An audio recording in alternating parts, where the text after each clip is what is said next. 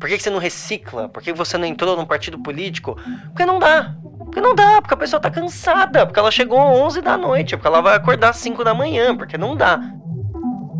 É legal, você conseguiu viver como poeta. Pô, você conseguiu viver como poeta. Caralho, que da hora. Passando um perrengue do caralho, não sabendo se vai ter um dinheiro para pagar um aluguel no fim do mês.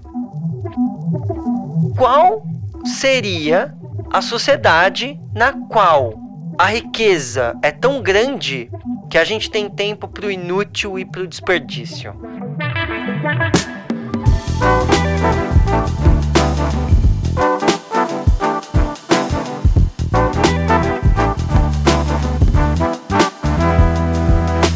E aí, gente, vocês estão ouvindo o Imposturas Filosóficas, podcast do site Razão Inadequada, no qual trabalhamos eu, Rafael, e meu amigo, Rafael. Seu grande amigo Rafael está aqui para falar mal do capitalismo hoje. Vambora. Vamos que vamos. Antes de começar, a gente sempre tem um recadinho, mas o recadinho de hoje é bem genérico, assim, porque o ano tá começando. O ano começando significa que tem novidades, mas as coisas ainda estão acontecendo pouco a pouco. Vocês já devem ter visto que a gente inaugurou uma capa nova pro programa. É. Capa nova, ilustrada pelo Felipe Franco. Eu achei fantástica. Maravilhosa. Adorei a capa.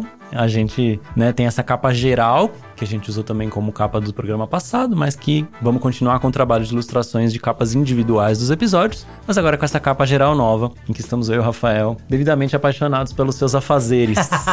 não é? É isso mesmo. Além disso, a gente tem uma música nova também, vocês devem estar ouvindo aí ao fundo. Aí, aumenta um pouquinho aí, Pedro.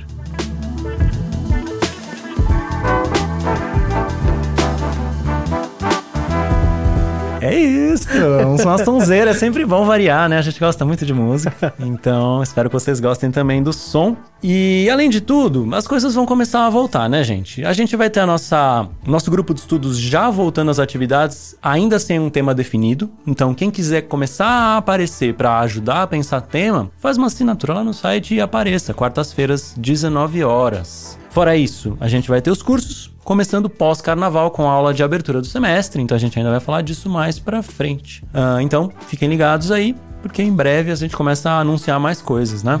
Muita coisa acontecendo, a gente tá bem empolgado.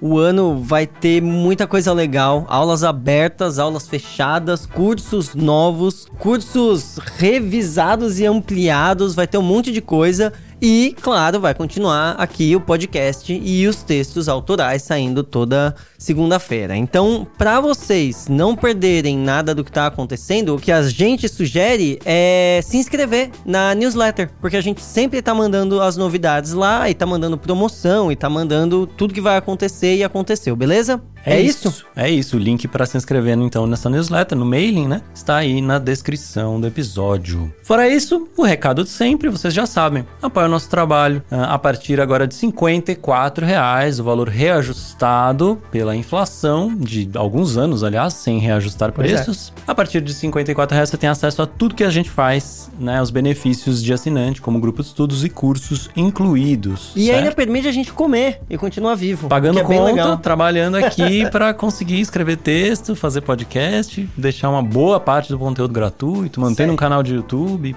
pagando a galera que ajuda a gente. É, é isso. É isso. Fazendo o rolê acontecer. Queria agradecer então todo mundo que já faz isso. E se você não faz, considere. Considere. Demorou? Valeu, gente. Bora! Bora que bora.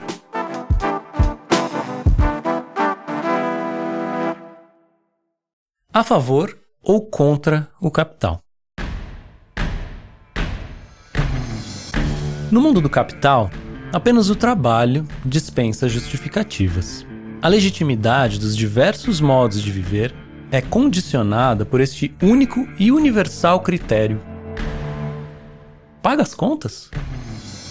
Nossos desejos são filtrados e categorizados segundo a aplicabilidade laboral. Assim, quem não consegue concatenar sua maneira de pensar, desejar e viver com algo que se converta em uma quantidade abstrata de valor para trocar no mercado é automaticamente posto fora da norma. Existe, é verdade, uma minúscula classe dispensada dessa necessidade, composta por herdeiros, príncipes, pensionistas, entre outros parasitas afortunados. Graças ao trabalho dos outros, eles podem ser extravagantes e viver despreocupados, autorizando seus desejos, afirmando seus valores, ainda que tão toscos. Todo o resto, a imensa maioria de nós, portanto, está tão submetida ao trabalho quanto uma bola de boliche em queda livre está sob a ação da gravidade. Tudo aquilo que somos sofre uma inflexão violenta das forças de organização do capital na forma do trabalho. A inevitabilidade do emprego de nossas forças em prol do lucro alheio é um fato excruciante, que nos esmaga contra a parede. Nossa experiência no mundo possui esse limite concreto, que nos leva a racionalizar todas as nossas escolhas em função dos números em nossas contas bancárias. Sofremos de uma neurose financeira e não há muito como evitar. Estamos encurralados, mas não rendidos. Parece não haver saída a não ser resistir. Há aqueles que abandonam tanto quanto possível o mundo monetário e saem em busca de valores reais. Despreendem-se do dinheiro e correm atrás de outra forma de prover o próprio sustento.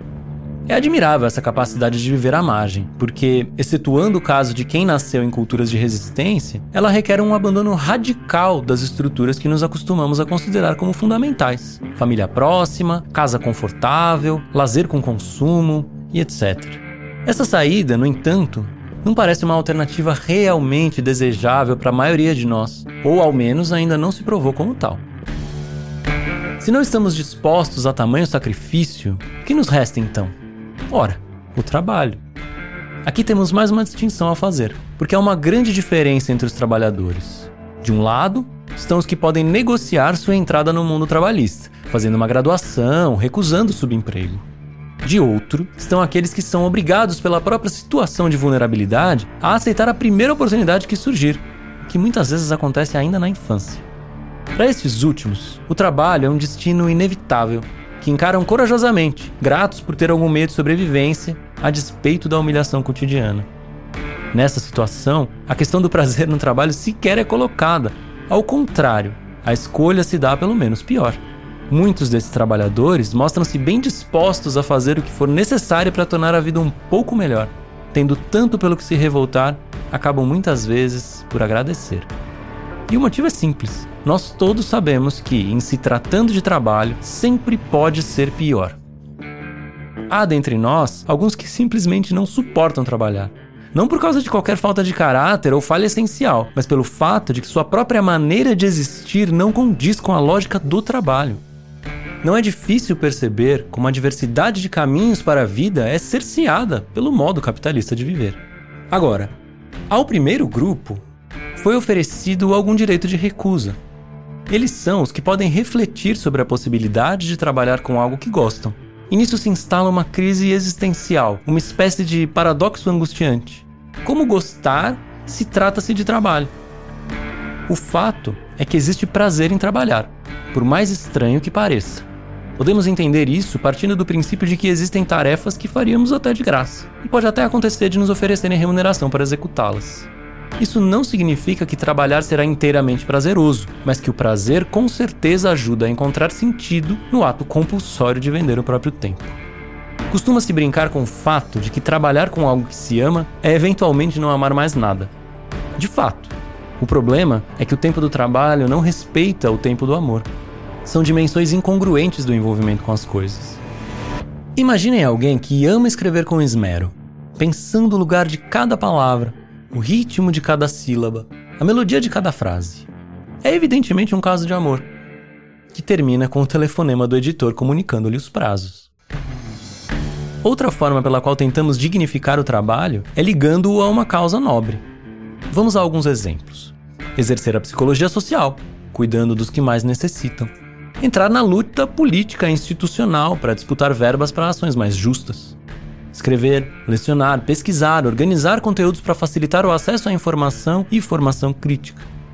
Enfim, são muitas as possibilidades de trabalhar em algo maior do que simplesmente pagar as contas. A questão é que isso não nos isenta do problema inicial. Aliás, parece que afundamos nele trabalhamos para nos sustentar, mas quanto mais tentamos fazer do trabalho algo justo, mais precisamos ir contra o capital, o que implica em uma maior dificuldade de remuneração. Ou seja, acabamos nos encontrando cedo ou tarde em face de uma exaustiva repetição. Trabalhamos mais por trabalhar contra o capital. E às vezes ainda temos de conviver com crises de consciência causadas pela necessidade incontornável de negociar os nossos valores com ele. Tivéssemos escolhido trabalhar a favor do capital, em qualquer área, o processo seria muito facilitado. O dinheiro está entre aqueles que trabalham para ele. Não é grande novidade. Sendo assim, não deveríamos escolher o caminho mais fácil? Talvez. Afinal, não é pecado nenhum trabalhar apenas para sustentar-se de uma maneira confortável, sem envolvimento afetivo ou militante. Mas será que isso também não tem um custo? Passar boa parte da vida desimplicado de seus próprios valores tem um peso. Ele não pode ser desconsiderado. O desejo de abandonar a luta aparece em momentos de fragilidade, quando estamos exaustos pela carga extra de dar sentido a algo que, pela própria lógica da abstração monetária, esvazia-se dele. Ainda assim, é passageiro sabemos que a mera possibilidade de aliar o sustento a algum valor real é uma grande sorte. O que não muda o fato de que, se escolhemos aliar o trabalho a algo mais do que a multiplicação dos números, precisamos ter consciência de que isso significa trabalhar mais e ganhar menos.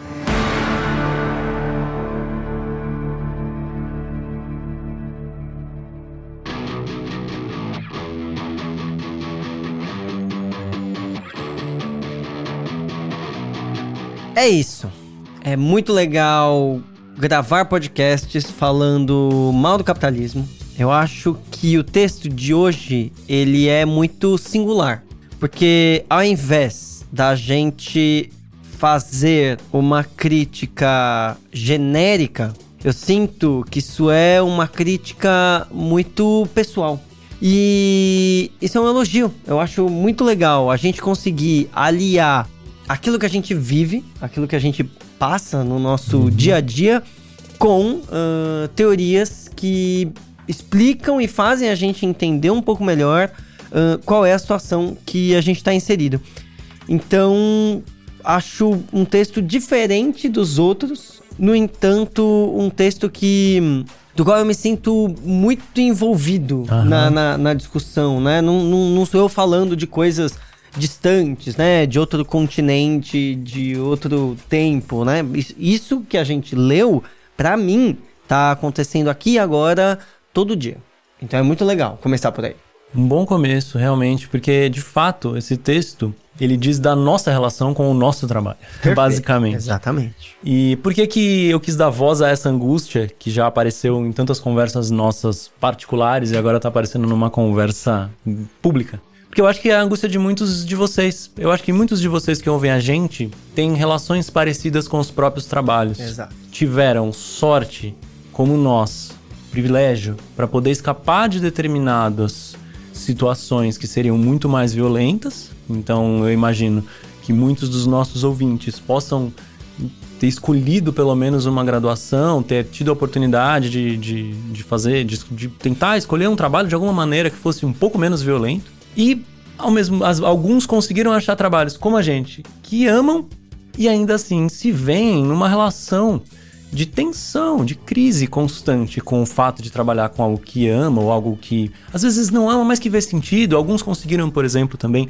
aliar isso numa luta. Professores, eu imagino que a gente deva ter um público de professores muito grande, que é uma puta luta linda, né? Ser professor é uma, é um, né, uma atividade incrível. Então eu imagino que muitos de vocês sofram de, dessa mesma angústia, que é e eu, eu acho que já para resumir a tese central do texto. Manda ver. Eu acho que a gente pode resumir ela agora e depois ela vai voltando conforme a gente for conversando. Que é, poderia ser mais fácil?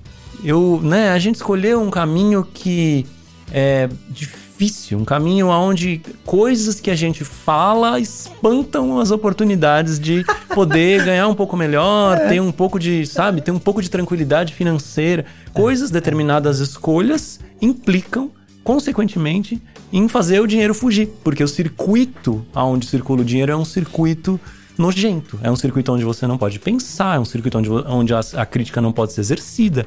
É um circuito né, muito é, fechado para ações significativas, politicamente falando, né? Você falou de professores que escutam a gente, você falou de uma, de uma crise que pode ser mais geral, e, e eu ouso dizer que a maioria das pessoas que escutam a gente teve que, em algum momento, fazer a pergunta inicial do texto: será que isso paga as contas? Uhum. eu. Porque, porque se você não tá no caso dos parasitas afortunados, segundo o parágrafo do texto, tô, tá parecendo bíblico aqui, né? Segundo parágrafo do. Sim. Se você não tá no caso onde você tem uma puta grana, você não tem que se preocupar com isso, você tem que se preocupar com isso. E aí eu, eu, eu digo no, no, no sentido até de. Todo mundo pensa o que tem de dinheiro no seu limite. Então todo mundo tem que pensar em algum momento se isso vai pagar o modo de vida no qual ele está inserido ou no qual, como ele foi criado, ah. dizem que ele tem que uh, uh, uh, gastar, né? O quanto ele tem que gastar, se é uma classe média alta, baixa, se ele é pobre ou não. Todo mundo já pensou, será que isso vai pagar as contas? E, e, e o será que isso vai pagar as contas tá em. Não é em oposição, mas tá numa relação direta com quem sou eu, quais são os meus desejos, o que, que eu quero fazer, para onde eu quero ir, né? O, o que, que eu almejo. É, é, é, é, é esse lado, ele tá o tempo todo sendo colocado uh, uh, na, do outro lado da balança. Isso dá dinheiro, isso vai pagar as contas, qual vai ser o retorno disso, como é que eu vou me virar. O tempo todo a gente tá pensando nisso. Uhum. Então, a gente tá o tempo todo pensando em dinheiro. Uhum. E a sua pergunta, eu, eu acho que ela é uma pergunta muito difícil de responder, porque parece que a gente está o tempo todo negociando. E a gente pode negociar mais ou negociar menos. Alguns podem negociar ainda mais, outros podem negociar ainda menos. Mas é uma pergunta que, que para mim já traz a problemática da questão, que é. Tá, tá, então peraí. A gente tá o tempo todo pensando nisso, né? Não tem como uhum, fugir. Uhum, com certeza. E tem um jeito de olhar para a questão que até citaram no chat, né? O, a grande síntese de seu madruga, né? Não existe trabalho ruim, ruim é ter que trabalhar. E é óbvio que eu concordo, né? Partindo do pressuposto de que a gente está inserido em um mundo organizado pelo capital, o que significa que o nosso trabalho vai estar envolvido em uma cadeia de lucro em que a gente não participa, da qual a gente não participa, basicamente, ou a gente participa em pequena parte, né? A gente vai ser espoliado, a gente vai ser expropriado de alguma maneira. Uhum. Então, sim. Então, ruim é ter que trabalhar. Mas esse texto, ele acrescenta uma sutileza, que é: tem trabalhos e trabalhos, né? Tem trabalhos sem, sem o menor sentido.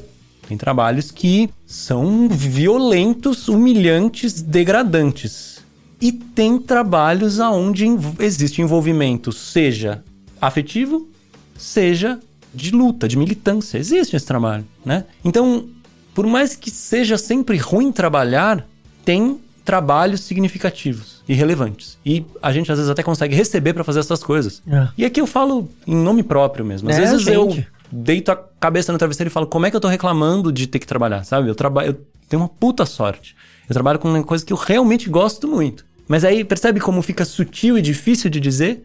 É uma angústia que a gente tá trazendo aqui, porque a gente pensa muito nela, que é sim, tem problema. Trabalhar é um problema mais profundo. Trabalhar nessa situação é um problema mais profundo. E a gente tá, como você falou, e aí eu volto no que você disse, que é, a gente tá sempre negociando. Sempre. A gente tá sempre tentando um jeito de fazer com que seja menos pior. É, no fundo é isso. É. Esse, esse para mim é o, o, o ponto principal, que é quando a gente escuta a expressão popular, né, que, a pessoa não tem onde cair morta, que, é, que, é, que é essa brincadeira de escada não tem nenhuma seguridade. Nada. Né? Então ele não tem nenhuma seguridade social, nenhuma do, do Estado, nenhuma seguridade de, da família dele, ele não tem uma comunidade que, que né, suporte o, as dificuldades e os problemas. Quando a gente pensa isso, eu acho que. Bom, eu, eu, eu vou pro outro lado para conseguir pensar isso, porque eu fico pensando, tem gente que todo mês tá caindo a grana na conta. Por nada. Por não fazer nada. Simplesmente cai muito dinheiro na conta dessa pessoa. Ela pode ser herdeira, ela pode ser, ela pode receber alguma grana milionária de militar que ela nunca casou e ela fica recebendo esse dinheiro, ela pode ter algum dinheiro investido, ela pode alguém pode sustentar ela por algum motivo. Essa pessoa ela não precisa fazer nada. Quando você pensa isso, eu fico primeiro com muita raiva, na verdade. Eu fico pensando é, é errado. Ah, eu, eu até sei como dizer isso de um jeito bom. A Marilena fala, né? Que um, quando um direito não é para todo mundo, ele é um privilégio. Boa. E é isso. É esse um jeito muito bom de dizer. Quando um direito, que é todo mundo poder ter o um mínimo de, de, de seguridade, de ter o que comer, de ter onde morar, de ter. Uh, uh, uh, sa saber que ele vai, se ele ficar doente, ele vai ter onde ir. Quando essa pessoa não tem esse mínimo, e uma outra pessoa, por algum motivo histórico, social, tem, essa pessoa, ela é uma privilegiada. E, e, e, e, na verdade, o que eu fico pensando é: o fato de existirem algumas poucas pessoas privilegiadas começam a gerar, gerar um sentimento de raiva, de ódio. Por que, existem poucas? Que elas fizeram alguma coisa? Eu acho que elas não fizeram muita coisa para estar nesse lugar. Então eu começo a pensar: esses pequenos parasitas afortunados, eles têm algo que a maioria das pessoas não tem. E aí a gente tá nas, a gente tem esse problema onde a gente precisa pensar como é que a gente vai lidar com, com o problema grana, o problema sobreviver, o uhum. problema pagar boleto no fim do mês. Uhum. A gente tá nessa situação jogado. Sim, esse é o problema da imensa, imensa esmagadora maioria, imensa. das quais tem um corte de classe ainda. E aí eu, é essa sutileza que eu tô trazendo, assim. A gente poderia ficar aqui falando, apontando o problema e uma possível solução, que é não ter mais pessoas ricas, hum. né? Essa, é, essa solução é engraçado quanto a gente repete, porque ela de fato é óbvia, a gente só não sabe o caminho, mas ela é a solu uma, da, né, uma solução, né? O primeiro grande passo seria abolir a diferença, a desigualdade de renda, assim, a desigualdade extrema. Seria esse o primeiro passo. Extrema de renda. Como fazer isso? Podemos pensar de várias maneiras, mas assim, esse seria o primeiro grande passo. Não ter mais muito pobres, nem muito mais muito ricos. Isso já seria, já, já iria resolver muitas dessas aflições. Mas aqui, eu acho que o assunto nosso hoje ainda é outro. Sim. Que sim. é Dentre as pessoas que são obrigadas a trabalhar, existe uma diferença. Existe. Existem aquelas que trabalham com algo que sequer podem escolher e aquelas que trabalham com algo que tem alguma negociação. E aí a gente está falando do nosso lugar, como a gente começou daí, né? A gente está falando desse lugar de que é, eu consigo negociar. Eu poderia ter escolhido entre quatro faculdades diferentes. Eu escolhi uma, depois, no meu caso ainda, fiz a segunda, mudei de. Trabalhei como professor ao longo de 15 anos, depois ainda vim para cá e hoje mudei completamente. Continuo dando aula, mas né, percebe? Se amanhã eu não puder fazer isso, eu ainda posso negociar. Eu ainda posso falar, não, eu vou ficar um, um tempo sem trabalhar, dando um jeito é. aqui para pensar, porque eu, eu tenho onde morar, sei lá, eu tenho alguma, né? Então. Essa negociação, então, eu acho que é para refletir sobre esse lugar e refletir sobre as aflições de estar nesse lugar. Perfeito. Que estão nomeadas, eu acho, na seguinte questão: como fazer do trabalho uma coisa boa se ele é necessariamente ruim sem sentido? Como foi colocado também pelo pessoal aí no chat, né? Como fazer disso uma coisa interessante se, por definição, isso vai ser um problema, né? Uhum. E aqui basicamente, a gente já está dizendo, né? É negociação, é resistência, é na base da luta, é na base do, sei lá, é melhor, a gente tem que dar um jeito de fazer isso, uhum. porque isso traz algum sentido. Uhum. E aí lidar com essas crises que são recorrentes, lidar com o fato de que a necessidade de vender o próprio tempo vai fazer com que a luta precise ser mitigada. É tipo, às vezes você não pode levar tão longe quanto você gostaria. Ou, ou no, do lado de um trabalho mais amoroso, o tempo seja apertado. Então aqui tem duas, duas consequências que eu previ no texto, assim, dois problemas, assim, para situações diferentes, né? Eu tô na dúvida. Eu tô. Ou a gente vai por um desses dois, ou a gente corta a outra metade, que até a Jamile falou no, no chat, dos trabalhos de merda, né? Que são. É, existe uma categoria de, de trabalho que é. Existe uma, uma, uma situação e categorias de trabalho que são inegociáveis, eu acho. E talvez, talvez se a gente abordar essa parte para a gente entender qual é a angústia que você está trazendo, hum. é, seja importante. Quer dizer, se de um lado a gente tem esses parasitas afortunados que nunca vão precisar pensar em grana na vida, do outro lado, no outro extremo, a gente tem pessoas que simplesmente não têm essa possibilidade de negociar. E Sim. essas pessoas que não têm a possibilidade de negociar, é, é o que está dito, elas não têm o que fazer. Então, basicamente, elas não tiveram as condições para, sei lá, vou colocar assim, se, colo se qualificar como uma mão de obra, e aí elas têm que aceitar o que tiver pela frente. Uhum. E o que tiver pela frente, elas vão pegar, porque elas precisam trabalhar, porque elas têm que pagar conta, porque têm que criar o filho, porque é assim que a vida é.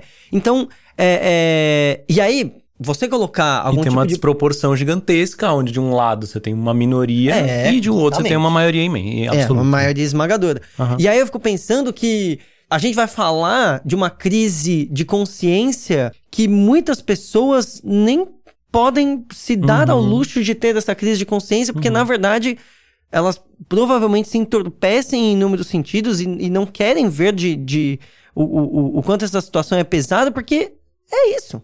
É isso. E aí a gente acho que tem um, um- até um- uma certa culpa que é jogada em cima, que é algo do tipo. Vou, vou, vou, vou dizer de um jeito simplista, que eu acho que, que, que, a gente vai ter tempo pra qualificar, mas eu fico pensando dois jeitos, que é culpar essas pessoas por não entrar numa luta, entrar numa luta de, né, uma conscientização, uma luta política, né, você tem que fazer alguma coisa, tal, por que que você não, por que que você não recicla? Por que que você não entrou num partido político? Porque não dá. Porque não dá, porque a pessoa tá cansada, porque ela chegou Uhum. 11 da noite, porque ela vai acordar às 5 da manhã, porque não dá. É, porque não qualquer tem como. culpa sobre uma vítima de trabalho É, de, é de- absurdo. de expropriação da força de trabalho é É ridículo. absurdo, né? É. E, a, e a outra situação, me, me alongando talvez, mas sendo bem rápido, é o clássico da direita, né? Tipo, cara, se esforça. Se você se esforçar bastante, você vai sair disso, É. né? A, a- a maldita meritocracia que a gente fica jogando em cima das pessoas. E aí, o filho do cara, ele, o vô dele, o tataravô dele não saíram dessa.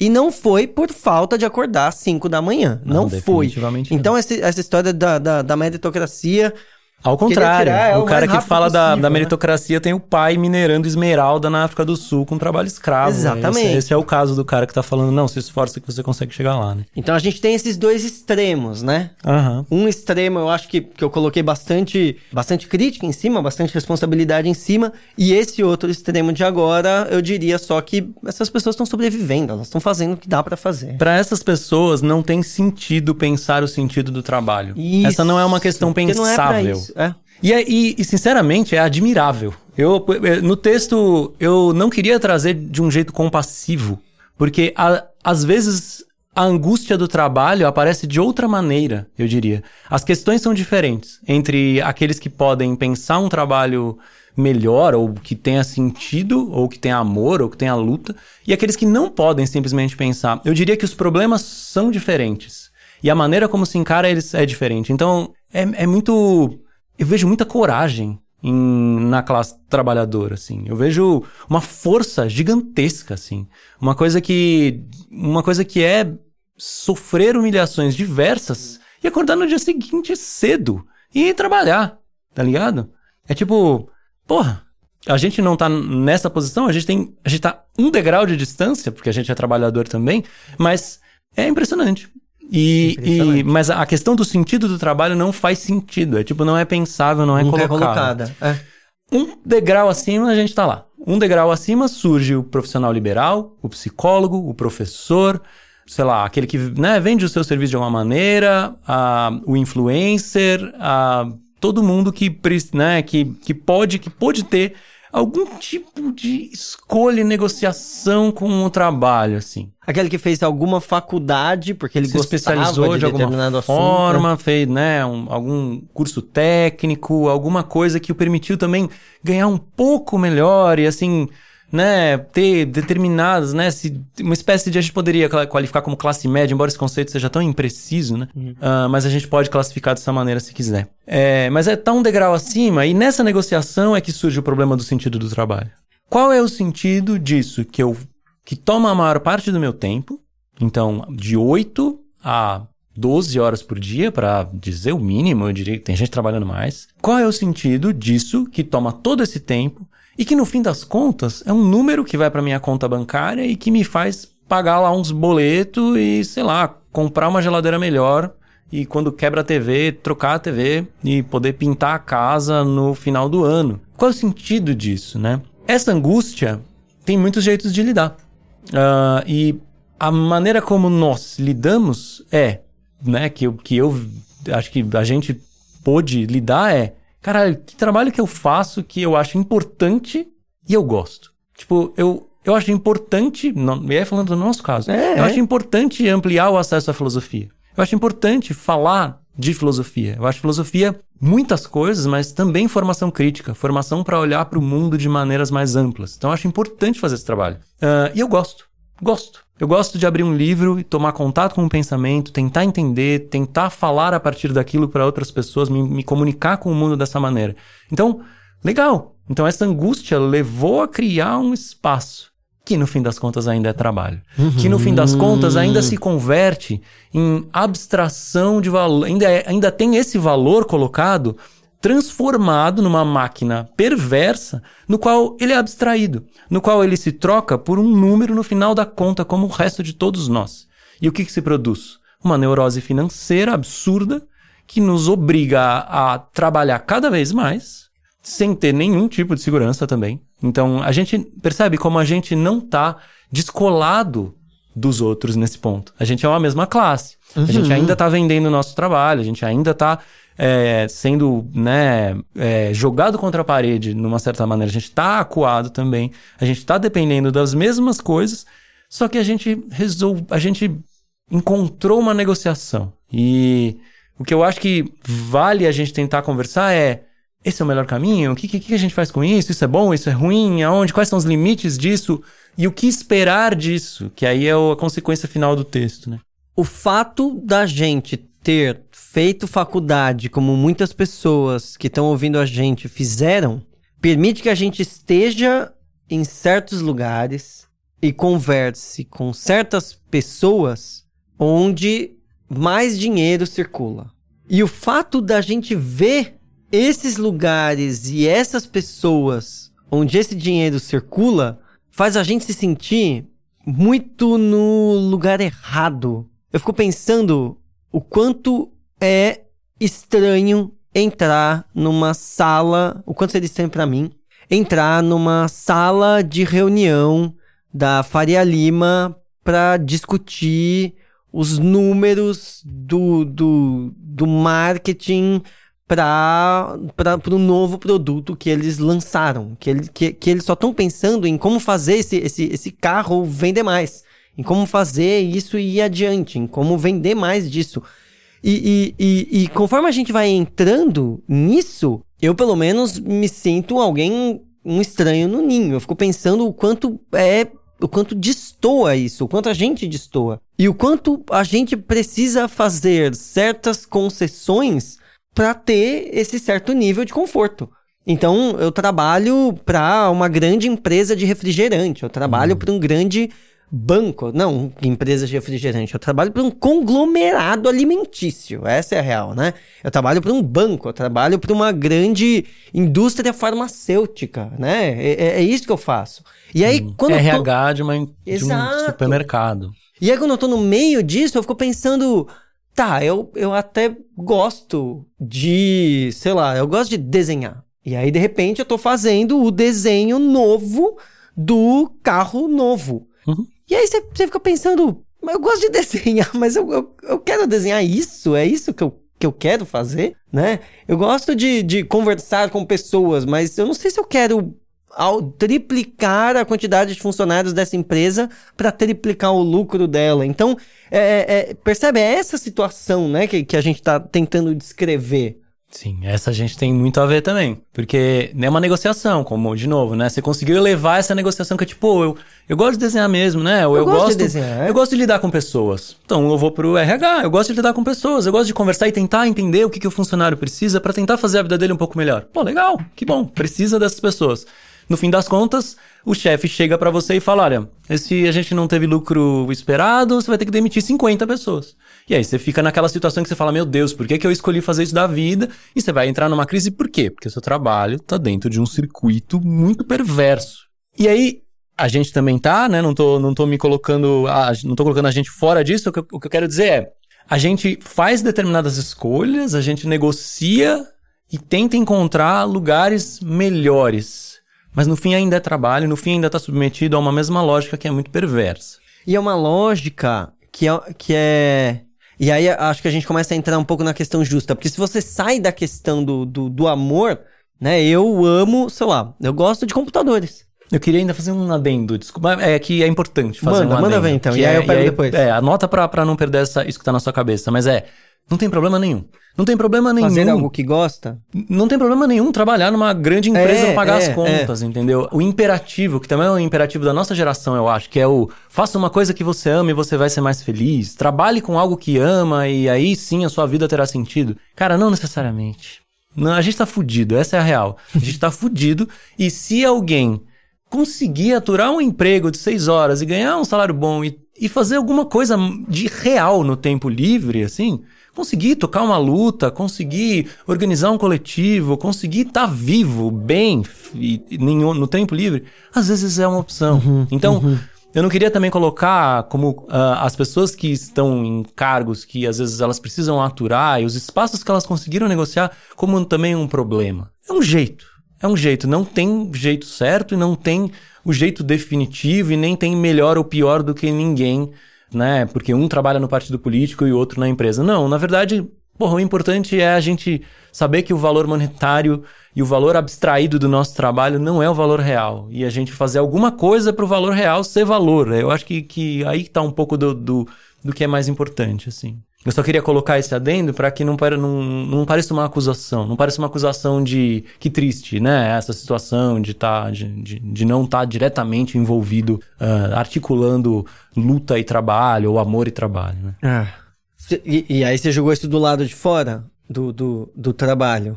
Sim, é possível É possível. resolver o trabalho e jogar E- isso pra fora. jogar Jogar, a luta fora. e o amor pra outros lugares. Eu, eu acho que É. essa é uma solução possível. Eu acho, que, eu acho que é uma solução possível. Na verdade, eu acho que as duas coisas que você colocou, elas são muito importantes. Porque isso acontece com a gente, acontece dentro do, do nosso trabalho. Acontece dentro. Né? A gente tem o lado do marketing e das redes sociais Por exemplo. e a gente tem o lado de estar aqui falando de filosofia. E tem que fazer isso. É. O, o, o, o que eu tô pensando é que as duas coisas que você colocou, elas parecem muito importantes pra mim. Importantes a ponto de talvez não dê pra tirar. Que é amar o que faz e sentir que tá fazendo algo justo. Onde isso vai estar, aí eu acho que isso é muito válido da gente discutir. Agora, eu tenho dificuldade de pensar uma vida onde você não faz o que ama e não faz algo que você sente que é justo. Eu vou dizer assim, vai. Eu não consigo imaginar uma vida onde uma pessoa não faz o que ama e não faz o que acha justo e é feliz. É uma boa questão. É uma boa Eu tenho, eu tenho, eu tenho bastante dificuldade. dificuldade também. O, o, o, o que eu consigo pensar é: a pessoa tem um trampo e ela. Tá bom, esse é o trabalho dela. Ela, faz o trabalho dela e quando dá seis horas ela vai embora. E não importa o que o chefe esteja falando, né? Das cinco horas, das seis horas, ela vai embora. Mas ela vai embora fazer o quê? E aí, o que eu fico pensando é isso. Então tá, então talvez você não sinta que o trabalho que você tem é o mais justo, não sinta que o que você faz é o que você mais ama. Mas eu acho que uma vida que não tenha esses dois valores. Tá em outro lugar, é, imagina. é. Se isso não tiver em outro lugar, eu começo a sentir que, que, que fica algo meio estranho. Uhum. Mas, mas, mas, vou concluir um- o, o outro raciocínio Sim. que, Sim, que. sim, que eu te interrompi. Isso, e aí a gente, a gente segue adiante, que Aham. é. Talvez não seja exatamente o que. Ih, mas perdi qual era o outro raciocínio. Ô, Droga, eu desgraça. dei, por isso que eu não gosto de interromper, mas Não, é. Você falou pra anotar, eu achei que eu tinha anotado aqui certinho, mas agora eu não lembro mais como eu vou fazer. Dois pontos, dois pontos é, vamos Tá. ver se eu retomo. Tá. Amar o que faz e a sensação de que você tá fazendo algo justo. Uhum. E aí eu pensei, é, é como se a gente tivesse posicionado meio mal às vezes, porque você tá dentro de uma empresa e você pensa, tá, eu até gosto do que eu faço, mas eu tô usando, sei lá, eu tô usando minha habilidade de falar pra vender esse produto e fazer um comercial muito bom, sendo que esse produto é uma merda. Eu não quero vender esse produto. Então eu tô usando uma habilidade que eu aprendi do marketing, que eu podia estar vendendo uma coisa que eu acredito, eu tô vendendo uma coisa que, que eu acho que não faz sentido. E aí, o quanto você tá mais ou menos posicionado no meio disso tudo, e aí imaginem a minha mão indo pra frente e pra trás, fazendo enquanto eu falo isso, é o grau de consciência, o grau de peso na consciência, o grau de crise existencial que, que você vai ter. Porque estar num trabalho onde você sente que o seu trabalho faz mal para as pessoas e que você não gosta de estar de, de, de tá ali, me parece muito absurdo. E a gente tá, e aí trazendo de novo pra gente, a gente tá numa situação onde a gente sente que a gente faz algo que a gente gosta, a gente sente que a gente faz algo que a gente considera muito justo, muito importante. Eu acho que, é- eu acho que a filosofia, o pensamento crítico, eles são importantes para a sociedade. quando você faz isso, você começa a não nadar na mesma direção de onde o dinheiro flui. E você Aí- começa a ter que nadar mais forte. A gente chega no ponto. A gente chega no ponto que é o que aonde, a, aonde aperta pra gente, né? Aonde a gente sente a dificuldade, porque é você vê sentido em fazer o que faz. Então você passa, né? Você deu mais um passo num certo sentido, né? Você deu, você andou, né? Subiu mais um degrau e se distanciou mais desse problema ainda, desse problema novo, que era é, como unir, então, como aliar, então, alguma coisa que você precisa fazer para pagar suas contas e alguma coisa que você gosta de fazer. Então, pô, você conseguiu fazer isso. Tipo, e ainda ju e ainda considera, né? Você existe, ou seja, é possível, é possível fazer isso. Por pior que seja o trabalho, a gente consegue de alguma forma aliar. É estranho. A princípio, eu acho que a imensa maioria das pessoas deva ser muito cética em relação a isso, deva ser muito. achar que de fato isso é meio impossível, assim, porque é, muito raro, eu acho. É raro. E. Mas enfim, existe. Acontece. Acontece e. O que, que começa a acontecer a partir de então?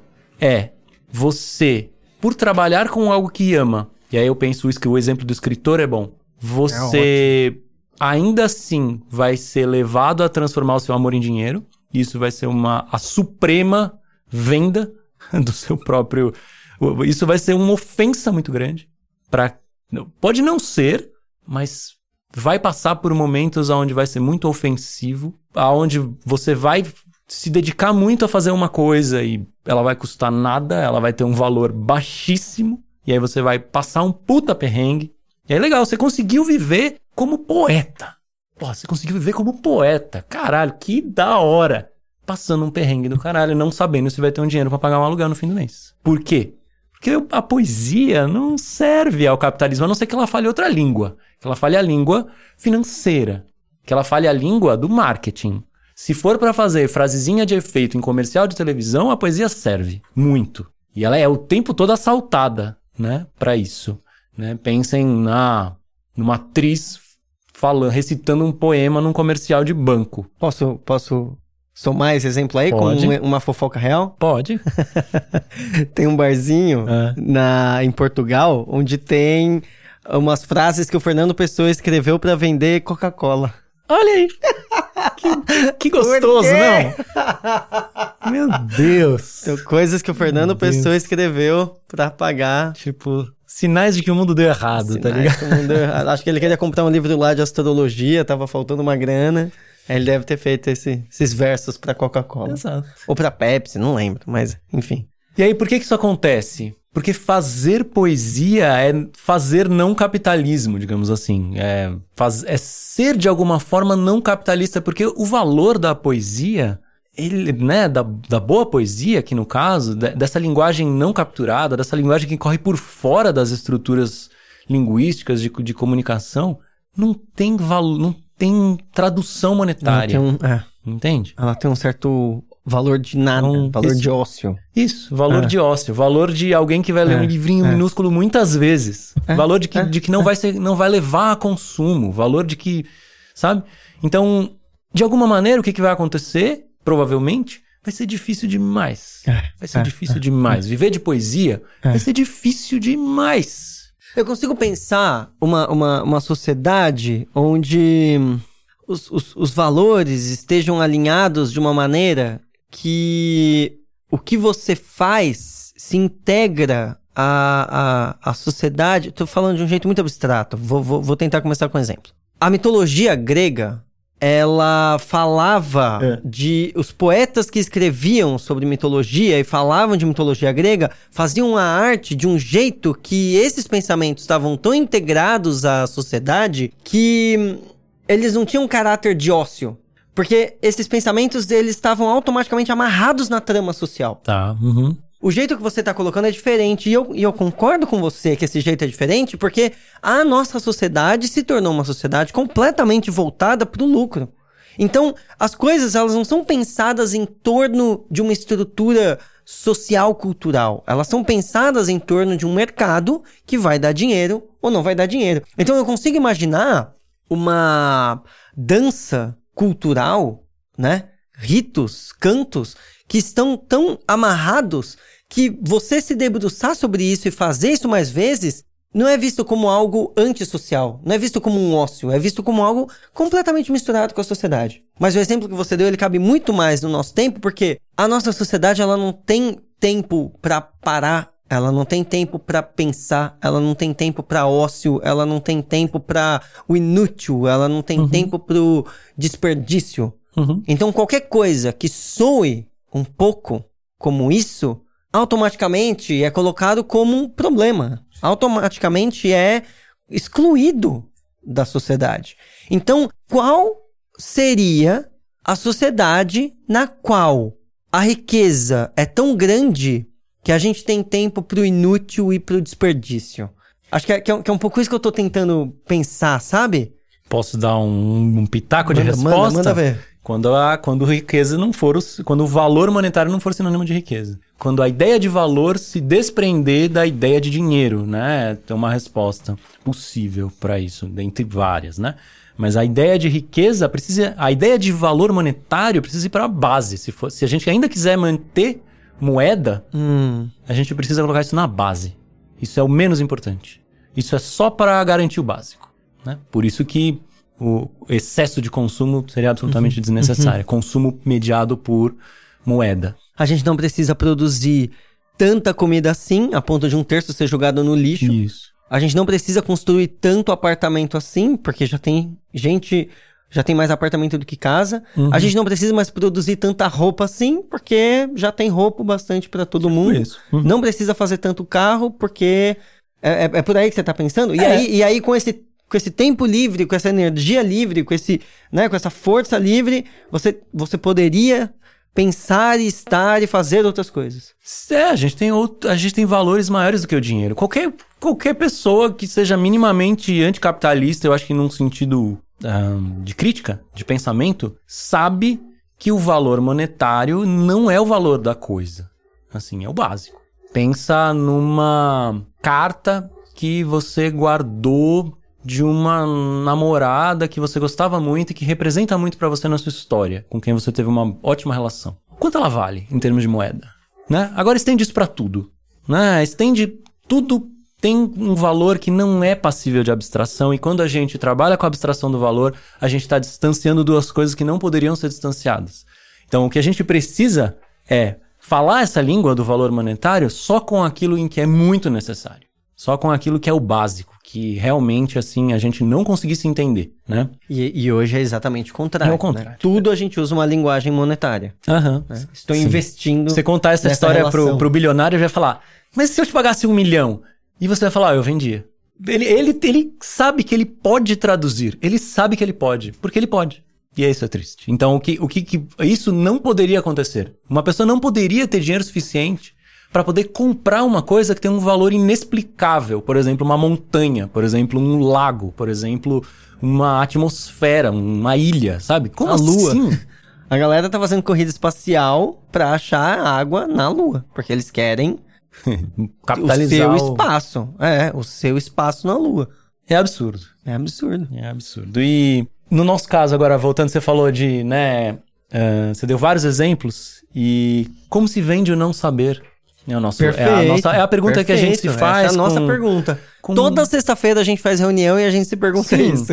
a gente pode dar curso de esquizoanálise. Isso, pra gente, se mostrou até hoje aquilo que dá mais dinheiro. E é legal, esquizoanálise é legal. Eu gosto, Rafael gosta, a gente já Adoro. leu, a gente entende. Tem gente precisando disso, é uma demanda, tem psicólogo interessado. Mais ainda, psicanálise Beleza. já ia. Psicanálise nossa. já ia bem também. E outros. A gente pode transformar tudo em conteúdo. A gente pode chegar e vender curso atrás de curso só pesquisando os temas que estão em alta. Mas a gente não faz isso. A gente, se, ao fazer só isso, a gente faz isso em certas partes. E isso permite a gente pagar as contas. Uh, e é legal de fazer também, enfim. Mas a questão é, se a gente fizesse só isso, a gente ia sentir que a gente está de novo, é a situação do amor, né? A gente está vendendo aquilo que a gente considera mais interessante, que é o pensamento acontecendo, na dúvida, na angústia, no questionamento dos mestres, dos sábios, dos, dos né, de tudo isso. E o que a gente está tentando, né, vender ou não saber, não dá, não dá. E aí o que que acontece? A gente passa um perrengue enorme para poder pagar as contas. Eu lembro o comecíssimo do site, comecíssimo, assim, menos de um ano, que um professor de cursinho veio falar com a gente e ele Lembro no bem. auge, no auge da sua arrogância, né? Você, meninos, É ele era um empreendedor, começa- ele era mais que um professor. Ele era um empreendedor de Empreendedor. cursinho, né? E ele, ele falou, meninos, óbvio, Meninos. né? Meninos, vou te dar uma dica. Vocês precisam fazer vídeos e textos dos autores de filosofia que vão cair no Enem. Por quê? Porque aí o site de vocês vai ser muito mais acessado. Porque aí vocês vão começar a ganhar um nome no meio do, do- do- dos cursinhos e eles vão começar a te procurar, vão começar a te contratar, você vai estar dando aula e vai ser muito legal porque aí vocês vão crescer, eu posso ajudar vocês, vejam bem, pensem sobre isso, não sei o que, lá. Eu gosto que o Rafael, a gente é muito afinado no anticapitalismo. Ah, cê- tem discordâncias, lembro amigos têm discordâncias, mas nessa hora, cara, um olhou pro outro já fez um Cala a boca! Porque, porque a ideia nunca foi crescer fazendo uma coisa que a gente não tava afim. Não. A ideia nunca foi ser o mestre do cursinho pré-vestibular. Né? A, a, a, a nossa ideia não era ficar famoso falando de Aristóteles e Platão e. que mais que? Descartes, sei lá o quê. A nossa ideia não é essa. Então. A gente não pensou em nicho de desvi- mercado quando a gente Exato. criou o site. Teve uma- um um desvio imediato, assim, imediato. Aham. Porque a ideia da filosofia, pra nós, não é passar conteúdo.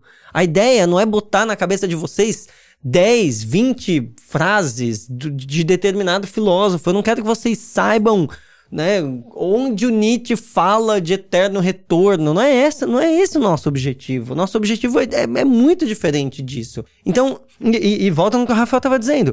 O nosso objetivo é tentar mostrar o valor do não saber. Tentar mostrar o quanto ah, o estudo de filosofia ele é profundamente transformador, não no sentido erudito, no sentido filosófico.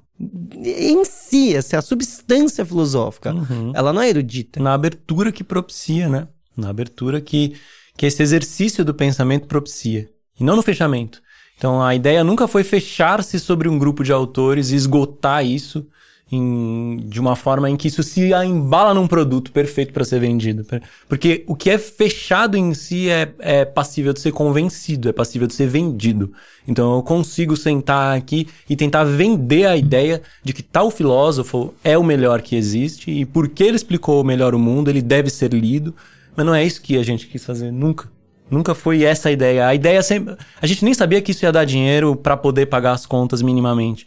O que a gente queria era, nossa, olha esse pensamento que da hora. Isso daqui eu nunca tinha pensado. E isso aqui me fez pensar tal coisa. E agora eu fiz uma coisa diferente por causa disso. E olha que legal.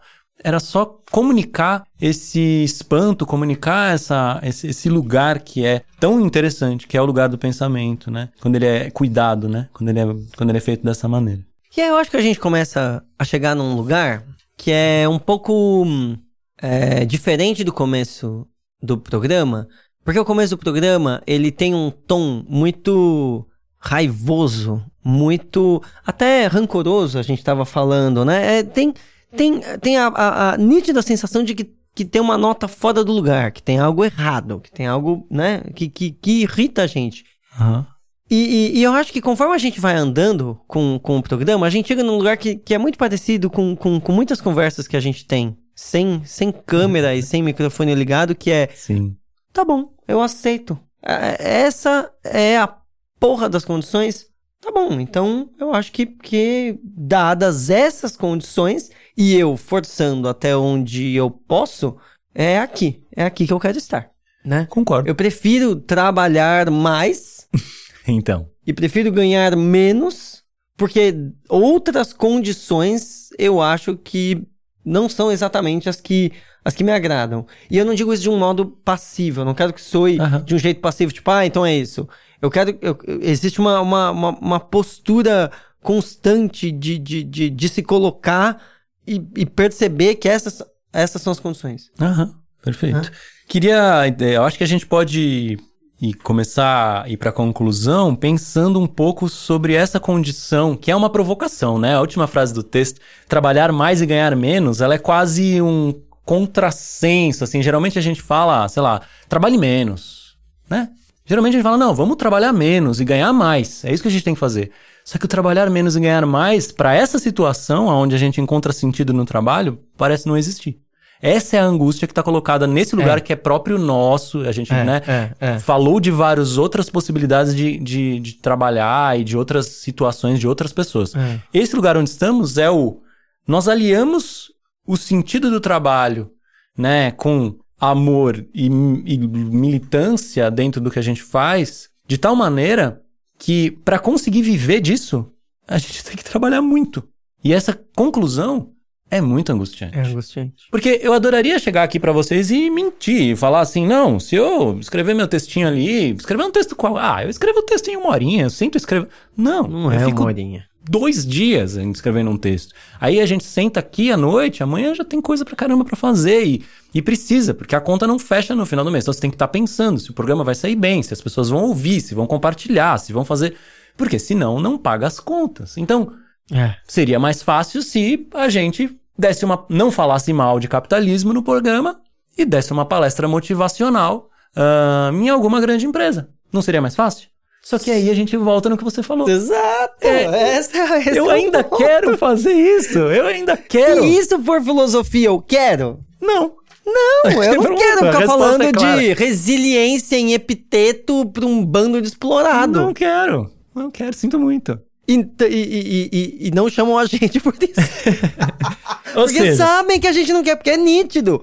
Porque o que a gente quer falar para os eu Eu vou abrir o, o Manuscritos Econômicos e Filosóficos pra galera e falar: epiteto minha bunda, olha isso aqui, ó. Vou ensinar mais valia hoje pra vocês. É isso que eu vou fazer. É a palestra desmotivacional, que a gente já falou aqui também, que é uma, uma das nossas possibilidades. Se vocês quiserem chamar pra ir na sua empresa, a gente pode fazer essa palestra, onde é. a gente deixa todo mundo puto e menos disposto a trabalhar pelo patrão. É. Aí a gente faz isso. A lição número um é cague no trabalho. Essa é, é a lição primeira. Assim. E institui o dia de não vender, de não vender nada. Esse é dia tem que ser obrigatório no calendário da é empresa. É nesse dia ninguém vende nada.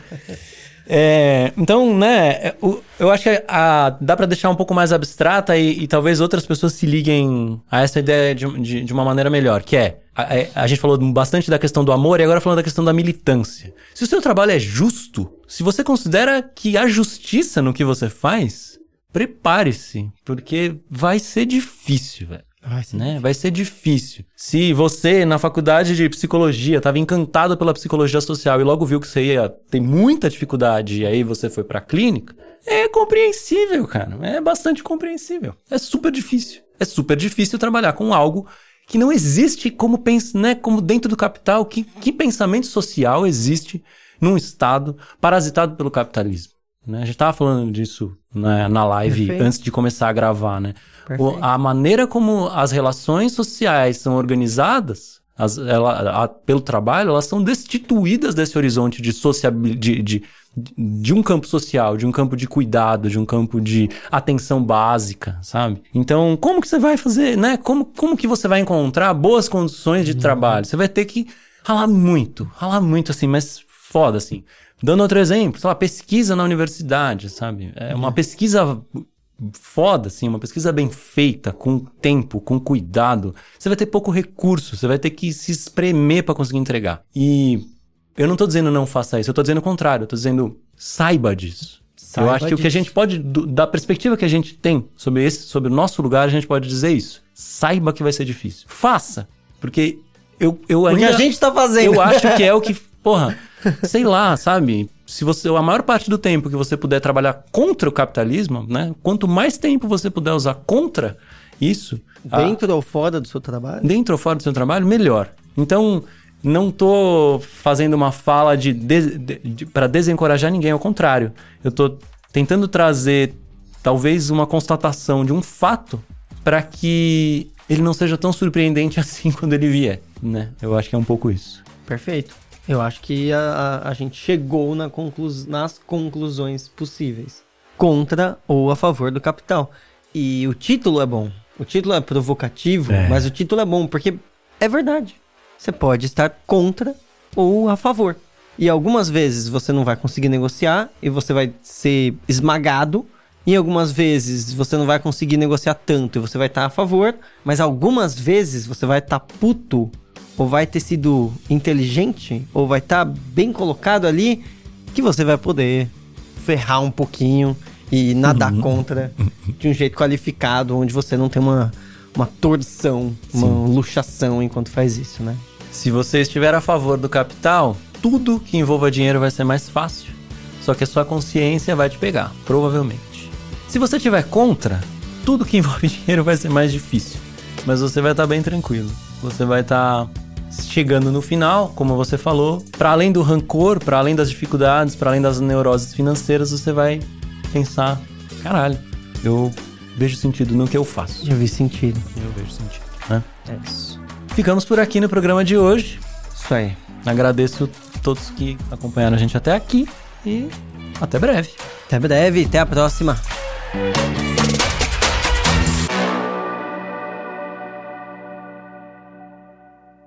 Esse foi o Imposturas Filosóficas número 240 com texto e leitura do Rafael Lauro, a capa do nosso querido Felipe Franco, a edição do Pedro Janczur. Quem cuida do mailing é a Adriana Vasconcelos e a nossa assistente de produção é a Bruna Almeida. Os cortes que vocês vão ver no Instagram é do Marcelo Stelic. Se você chegou até aqui, provavelmente é porque você gosta muito do nosso programa. E para as pessoas que gostam muito do nosso programa, sempre o que a gente diz é: faça uma assinatura para apoiar o nosso trabalho.